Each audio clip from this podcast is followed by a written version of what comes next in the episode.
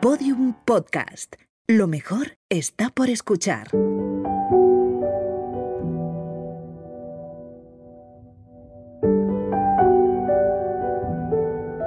Desde pequeñito me ha gustado leer, ¿no? Yo recuerdo que me refugiaba en un rinconcito que metías en esos mundos de ensueño y yo soñaba con ser algún día la persona que guiase al lector por esos mundos de ensueño, como digo, ¿no? En esos viajes. Te vas dedicando a otras cosas y crees que eso de ser escritor no, es lo tuyo hasta que, bueno, un día empiezas a publicar artículos y recibes una oportunidad. Sí, siempre soñé con ser escritor, lo que no soñaba es con conseguirlo algún día, pero mira, ha pasado. Cuando el descanso es un sueño un podcast de IKEA producido por Podium Studios.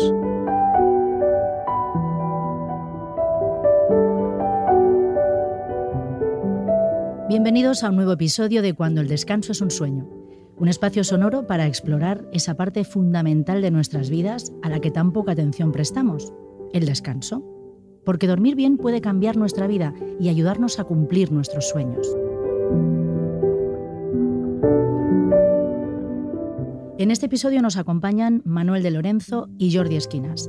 Manuel es periodista y acaba de publicar su primera novela, Todo lo demás era silencio. Está preparando ya su segunda novela. Jordi es jefe de ventas de IKEA y ha pasado más de una década aprendiendo sobre los gustos y las preferencias de los consumidores en España, Reino Unido, Bélgica. Vamos a hablar con ellos del descanso y de la creatividad. Aprenderemos sobre los ciclos circadianos recibiremos los consejos de nuestro experto y nos adentraremos un poco en el dormitorio de Manuel para conocerle mejor. Bienvenidos.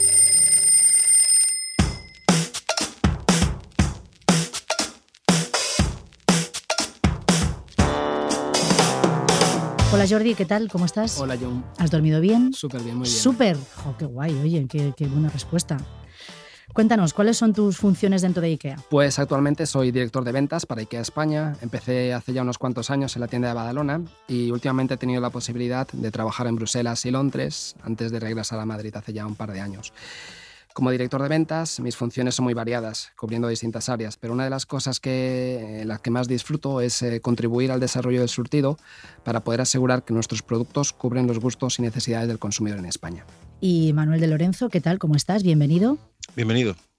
Digo, perdón, bien hallado. bienvenido y bien hallado, ¿no? Sí, te iba a decir que es que he dormido mal. He dormido ¿Has dormido mal? Sí, ¿Y eso? mi hija pequeña, que me ha tenido toda la noche despierto y, bueno, es lo habitual, ¿no? Con los, con los bebés. Claro, los bebés van un poco en contra de lo que son los, los ciclos circadianos, sí, ¿no? que en, contra, en, contra, del, en contra del sueño, ¿no? Los bebés y el sueño son, son incompatibles.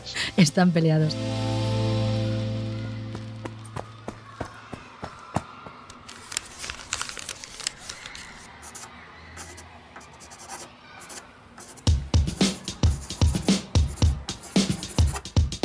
Manuel, cuéntame, ¿tú siempre soñaste con ser escritor? Mira, la verdad es que em, sí, siempre soñé con ser escritor, pero nunca soñé que lo conseguiría, ¿no? O sea, mm, que conseguiría dedicarme a esto de forma profesional, vaya.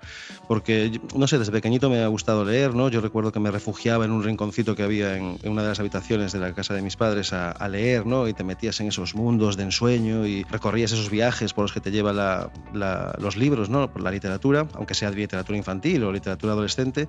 Y yo soñaba con ser algún día la persona que guiase al lector por esos mundos de ensueño, como digo, ¿no? En esos viajes. Recuerdo que cuando era adolescente eh, escribí me presenté a un concurso nacional de poesía eh, que tenía un millón de pesetas de premio, por cierto, estamos hablando de mediados de los 90. Oye, está muy bien. Muy ¿Y bien. qué pasó? Nada, un desastre, un desastre. Había escrito eh, siete sonetos, cada uno sobre un pecado capital, bueno, era una cosa muy loca y, y, muy mal. Después escribí una novela con 21 años así, pero es un desastre, espero que esté encerrada en alguna mazmorra, encadenada a una tubería. En fin, te vas dedicando a otras cosas y crees que eso de ser escritor no, no es lo tuyo hasta que, bueno, un día empiezas a publicar artículos, empiezas a publicar columnas y, bueno, las editoriales empiezan a fijarse en tu, en tu trabajo y recibes una oportunidad y mira, eh, aquí estoy. O sea que sí, siempre he soñado con ello, no, lo que no soñaba es con, con conseguirlo algún día, pero mira, ha pasado.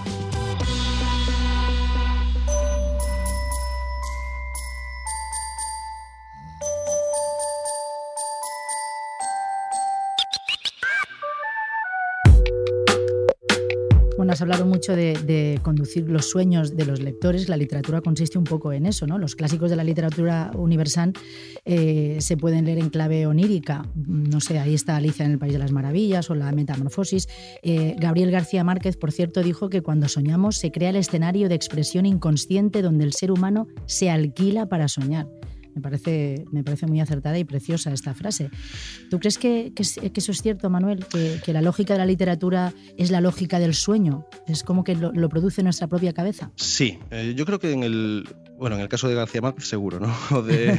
O de, Isabel Allende, ¿no? Su realismo mágico, ¿no? Claro, claro, incluso autores de aquí, ¿no? Eh, Álvaro Cunqueiro, Torrente Ballester, sí. Eh, yo creo que la mayor parte de los casos eh, hay las dos cosas, ¿no? Hay esta lógica literaria onírica y también hay la escritura consciente, ¿no? Uno cuando quiere crear un paisaje, crear una escena, ¿no? Desarrollar una acción o inventarse unos personajes necesita encontrar anclajes en la vida real, tienes que ir, como decía antes, conduciendo eso y, y ahí creo que no hay tanto de onírico, pero es verdad que existe un cierto impulso creativo subconsciente, ¿no? A un nivel más profundo, digamos. A veces de repente te das cuenta y tienes una idea, no sabes de dónde viene, de dónde ha salido, y ocurre también con, el sueño, ¿no? Em, te despiertas y tienes la sensación de que has estado en un sitio que no conoces, o has, yo qué sé, pues has soñado con una casita en la ladera de una montaña, ¿no?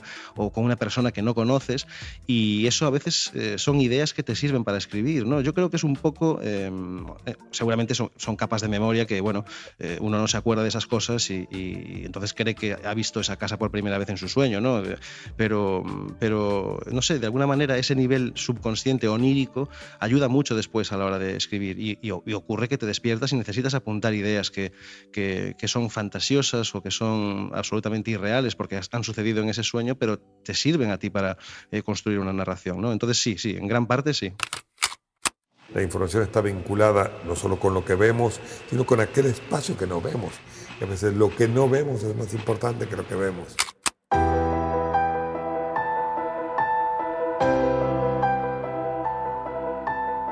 Un amigo periodista de García Márquez, llamado Eloy Martínez, tenía siempre una grabadora en la mesita de noche, pues la utilizaba para escribir sus sueños nada más despertar. ¿Tú haces algo parecido, Manuel? Lo que tengo es un blog de notas en el que eh, cuando, me, cuando me pasa esto, me despierto e intento apuntar eh, alguna idea antes de que se ponga a revolotear por la habitación, ¿no? en la oscuridad con otras ideas y desaparezca. Pero me ocurre que mm, eh, me desvelo. Normalmente, a pesar de que hago esto de apuntarlo en el blog, creo que si me vuelvo a dormir y me despierto ya no va a ser la misma idea, ¿no? Se va a haber diluido en otras y la grabadora no, pero el, blog sí, sí que lo tengo. ¿Y qué otras cosas no pueden faltar en tu mesita de noche? Una lamparita de lectura, eh, eso es eh, fundamental. Y libros, tengo, siempre tengo la mesita de noche llena de libros. Ahora creo que, bueno, hay siempre algún clásico, algún ensayo y ahora creo que, no sé, tengo Mortal y Rosa de de Umbral y El Lord de Flaubert de Julian Barnes. Pero bueno, van cambiando. A veces ni siquiera los acabo, cojo otro, no sé, en función de, de lo que esté leyendo. ¿Y en tu mesilla, Jum? Pues mira, muy parecido a la de Manuel. Siempre tengo varios libros empezados. Siempre tengo alguno de historia, porque siempre me asaltan dudas de, de historia de España, por ejemplo. De, Pues es curioso, me asaltan dudas como, ¿pero esto? ¿Quién era este señor que dijo pum? Entonces tengo ahí como para consultar. Y luego siempre tengo varias novelas empezadas porque hay veces que te apetece una historia y otras que te apetece otra. Y también tengo mi blog de notas que suele estar mm, dentro de la agenda, me compro una agenda como que tenga muchas páginas para anotar cosas, porque me repaso la agenda por la noche y me gusta tener espacio para, apuntar, anotar cosas que se me, que se me ocurren. ¿no? Intento dormir del tirón, pero hay veces que, que tampoco lo consigo, entonces sí me ocurren cosas.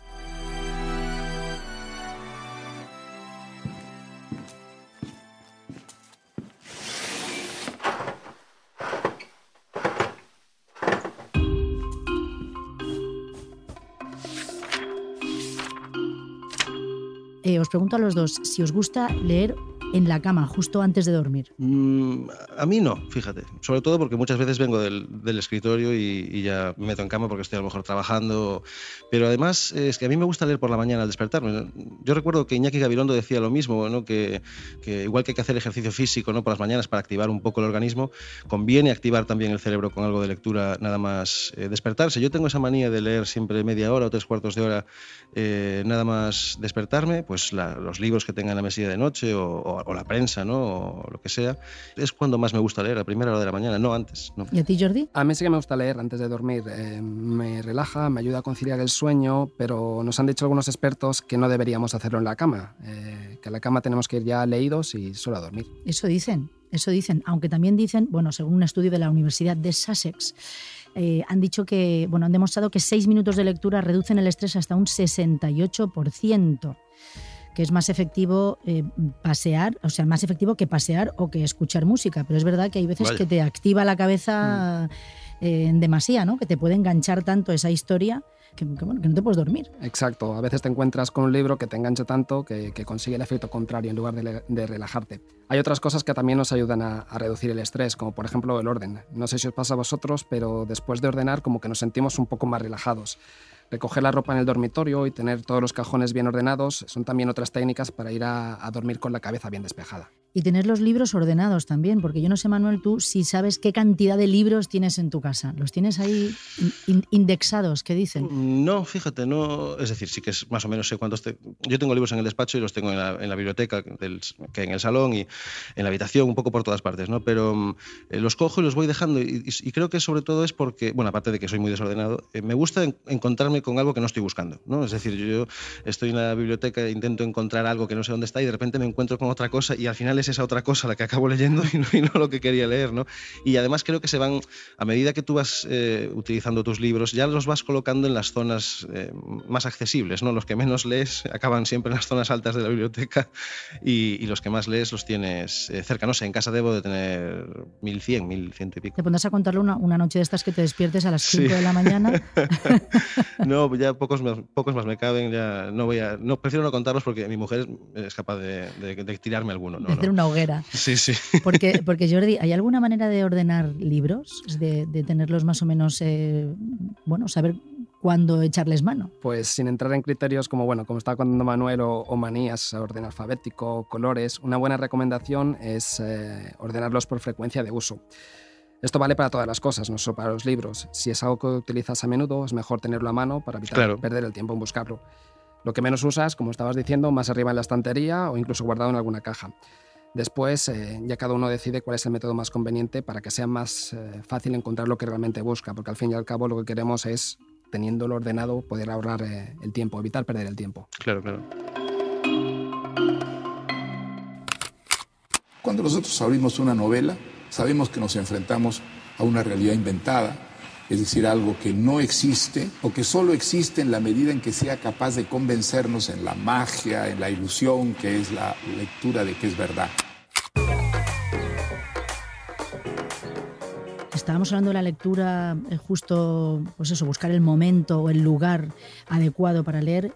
Yo no sé, igual muchos oyentes no, no encuentran ese momento, esa tranquilidad necesarios para, para la lectura. Yo no sé si, Jordi, tú, tú crees que hay algunos productos que pueden ayudar a encontrar ese, esa concentración, ese sosiego para centrarte en eso y olvidarte de todo lo demás, centrarte en la historia que estás leyendo. Pues además de mantener el orden que estábamos hablando, eh, lo mejor es tener todo lo que necesitamos para desempeñar esa actividad y, y poder concentrarnos en ella sin ningún tipo de distracción. Para leer es fundamental una iluminación adecuada, por ejemplo, una lámpara la altura idónea, eh, de intensidad regulable, mucho mejor, eh, incluso que nos permita cambiar la tonalidad de la luz eh, según el momento del día. Un sillón cómodo, una manta por si hace frío, una mesa auxiliar para dejar vaso de agua, té, el bloc de notas. Lo ideal es tener en la mano todo aquello que necesitamos para no tener que parar y levantarnos a buscar alguna cosa a mitad de la tarea que estamos haciendo.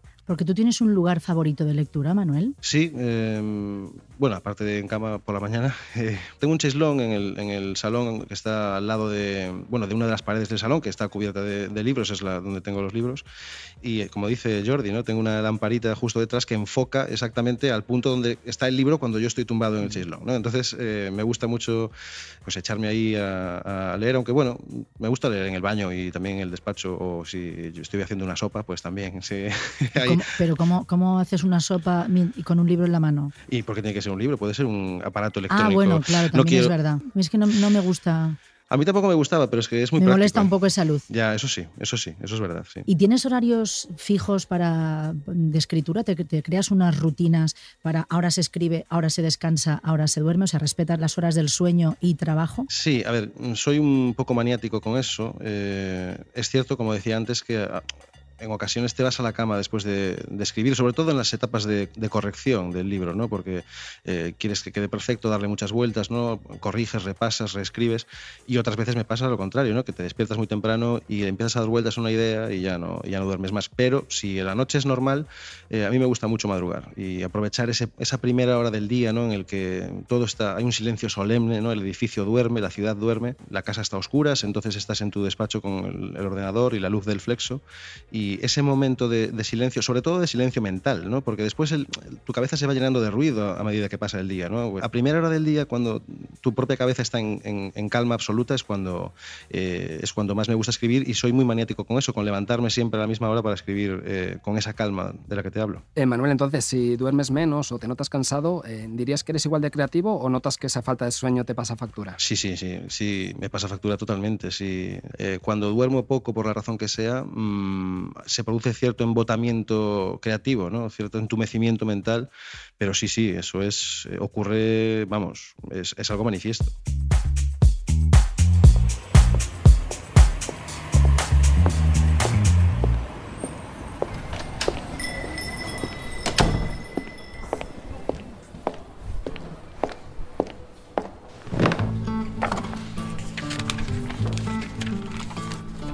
Según el informe de hábitos de lectura y compra de libros en España, un 67% de los españoles lee libros al menos una vez al trimestre. O sea que cerca del 40% no lee libros nunca.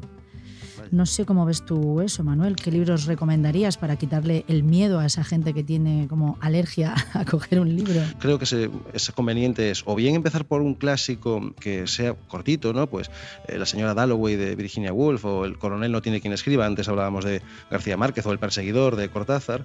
Y si no, eh, una cosa que suele funcionar, mmm, por lo menos por la experiencia que yo tengo, es cuando te ha gustado una serie que está basada en un libro o una película que está basada en un libro, pues eh, las de los grandes adaptadores, ¿no? Orson Welles o, o Scorsese o Kubrick, eh, leer el libro de esa película que te gusta. ¿no? Y es una forma de iniciarte en la lectura y en la literatura a partir de una historia que ya conoces y por lo tanto es más fácil seguir la, la narración y creo que eso funciona. Y quizá perder menos tiempo revisando, revisando redes sociales, que ahí nos quitan mucho tiempo de lectura sí, también, duda. es verdad, eso está comprobadísimo. Sí, sí, sí. También es leer, ¿no? Pero de otra manera. Sí, sí, es, es otra cosa. Eh, sí, porque además de eh, las, las pantallas que hablábamos antes desprenden una luz que tampoco es que nos venga muy bien, quizá nos altere un poco. Yo no sé de qué color es la luz de tu mesita de noche, Manuel. Yo es que eh, tengo una manía, en, en, mi casa todas las luces son amarillas, porque no sé, no sé por qué, pero soy, soy un poco maniático con esas cosas y, y, y, todas las luces en mi casa son, son amarillas, la de la mesilla de noche también incluida, sí, sí. Te cuento esto porque, bueno, está comprobado que si las lámparas emiten una luz fría, más, más azulada, nuestros ciclos circadianos, estos que tanto vamos hablando, pues se pueden convertir en, verdaderos ciclos kafkianos. Los ciclos circadianos son la, la, oscilación de variables biológicas entre intervalos regulares de tiempo, o sea, como la noche y el día para humanos, ¿no? Sería como la consecuencia de la adaptación evolutiva del ser humano a la noche y al día. Eh, lo he dicho bien, ¿no, Jordi? Esto lo he explicado. Perfecto. Soy una experta ya en, en, en, higiene del sueño, ciclos circadianos. Me puedes preguntar lo que quieras, Manuel, que me lo sé todo ya. pues, pues eh, lo has dicho perfecto, Jun. Por ejemplo, pensemos ahora en las personas que trabajan de noche. Hay profesiones, supongo que nos contabas tú, Manuel, que también eh, es un poco sí. tu caso, que no tienen un horario muy definido.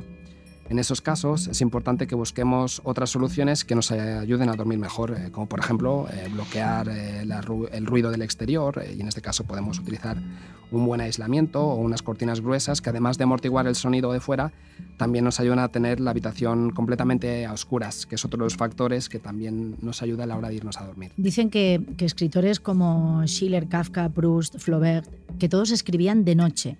Y, y, otros tenían manías, como por ejemplo Schiller, que trabajaba siempre con un cajón de manzanas podridas cerca porque le, le transmitía la urgencia de escribir. ¿no? yo no sé si, si, el escritor de Manuel tiene algún olor especial. Eh, si tengo algún olor especial yo, eh, o, eh, te, refieres en mi, en mi, zona de trabajo, ¿no? Sí, sí, en tu escritorio, tu zona de trabajo, si, si te gusta, no sé, un ambientador, un, té, un incienso, algo. Claro, yo es que estoy, soy un poco adicto al café, ¿no? Entonces, em, yo creo que mi, mi, mi, escritorio siempre huele a café. Yo recuerdo, hay una anécdota de, de Balzac que mm, cuenta que él, dedicaba jornadas maratonianas a la escritura, ¿no? Se levantaba, imagínate, pues a las 2 de la mañana y hasta las 2 de la mañana del día siguiente eh, no se acostaba porque estaba escribiendo, ¿no? Entonces se tomaba unas 50 eh, tazas de café al día. Yo, mm, sí, yo no, no, llego a eso, pero sí que es verdad que consumo mucho café y por lo tanto eh, tengo una cafetera allí en el despacho y, huele mucho a, café. además es un olor que me ayuda a escribir. A, Schiller le gustaban las manzanas podridas, bueno, pues oye, Cada uno con lo suyo. Claro, claro, es cuestión de gustos, ¿no? A lo mejor es una cuestión de ideología incluso.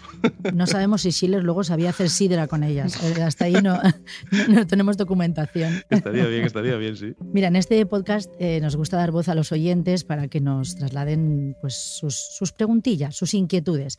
Así que vamos a, vamos a escuchar algunas, algunas de esas consultas. Vamos con la primera.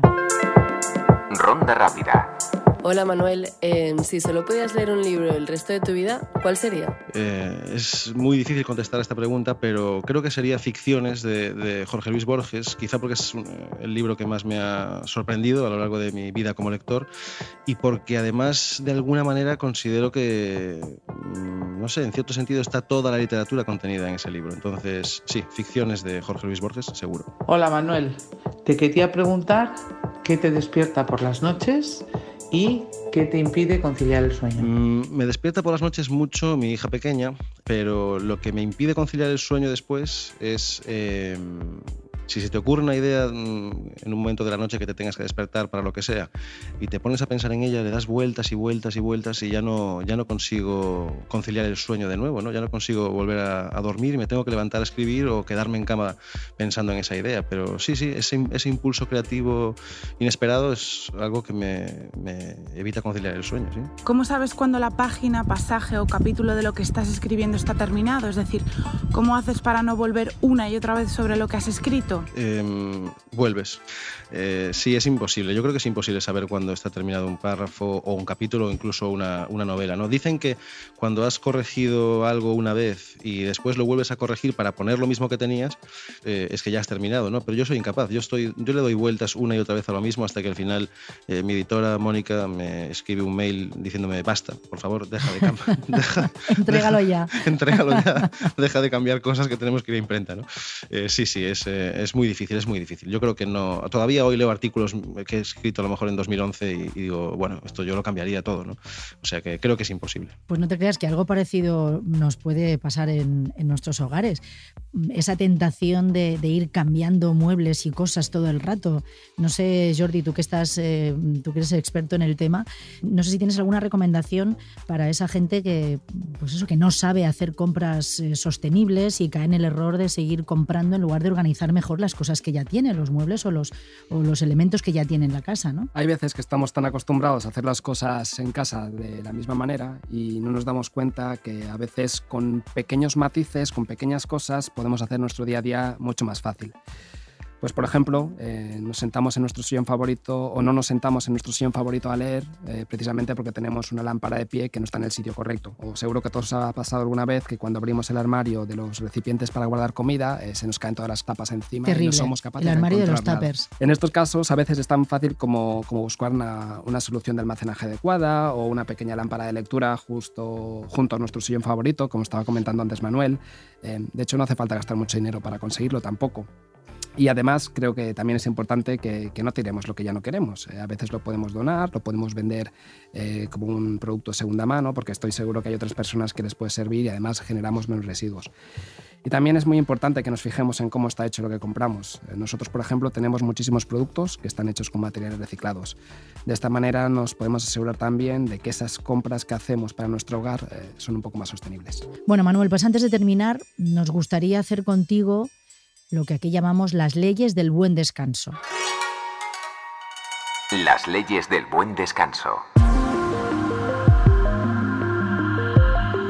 ¿Cuáles son tus leyes, tus rutinas sagradas, inamovibles, eso que haces siempre para asegurarte un buen descanso? Yo creo que mm, hay tres cosas, o sí, tres o cuatro cosas que hago siempre de forma muy, muy mecánica, ¿no? que son, eh, algunas incluso son un poco delirantes, porque necesito comprobar que las ventanas están cerradas, que la puerta está cerrada, ¿no? pero es algo que por, alguna razón me relaja.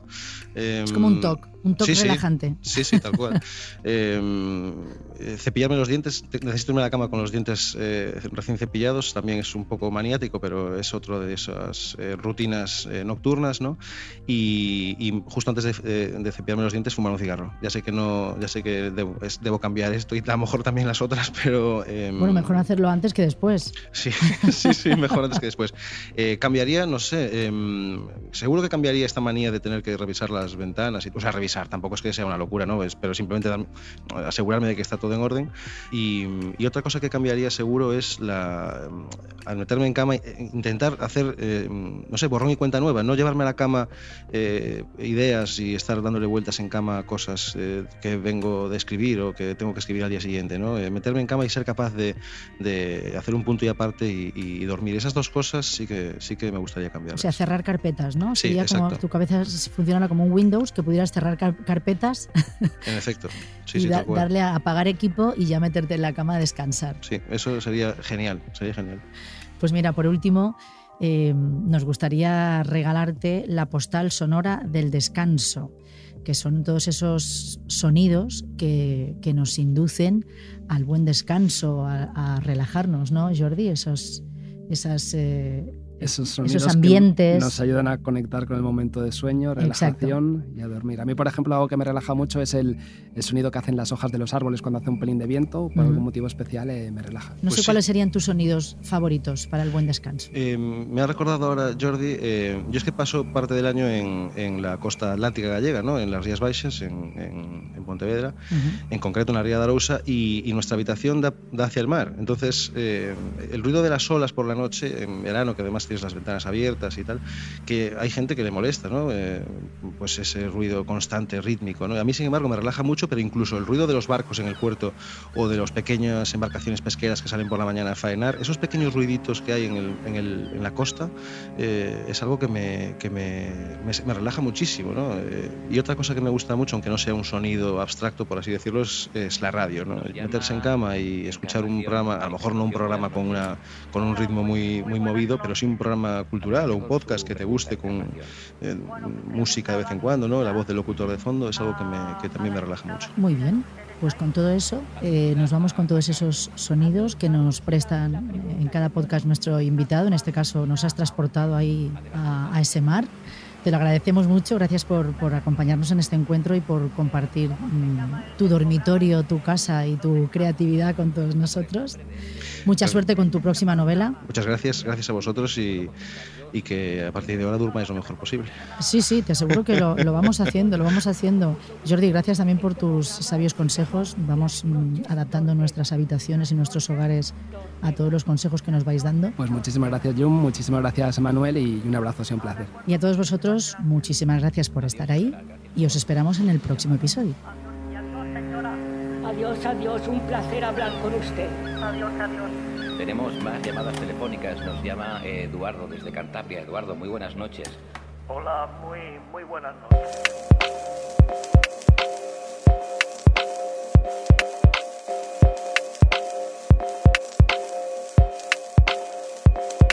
Cuando el descanso es un sueño, es un podcast de IKEA producido por Podium Studios. Anfitriona del podcast, Jun Barrera. Idea original y guion, Pablo Isasa y María Jesús Espinosa de los Monteros. Producción, Jesús Blanquiño. Realización y diseño sonoro, Borja González y Elizabeth Búa.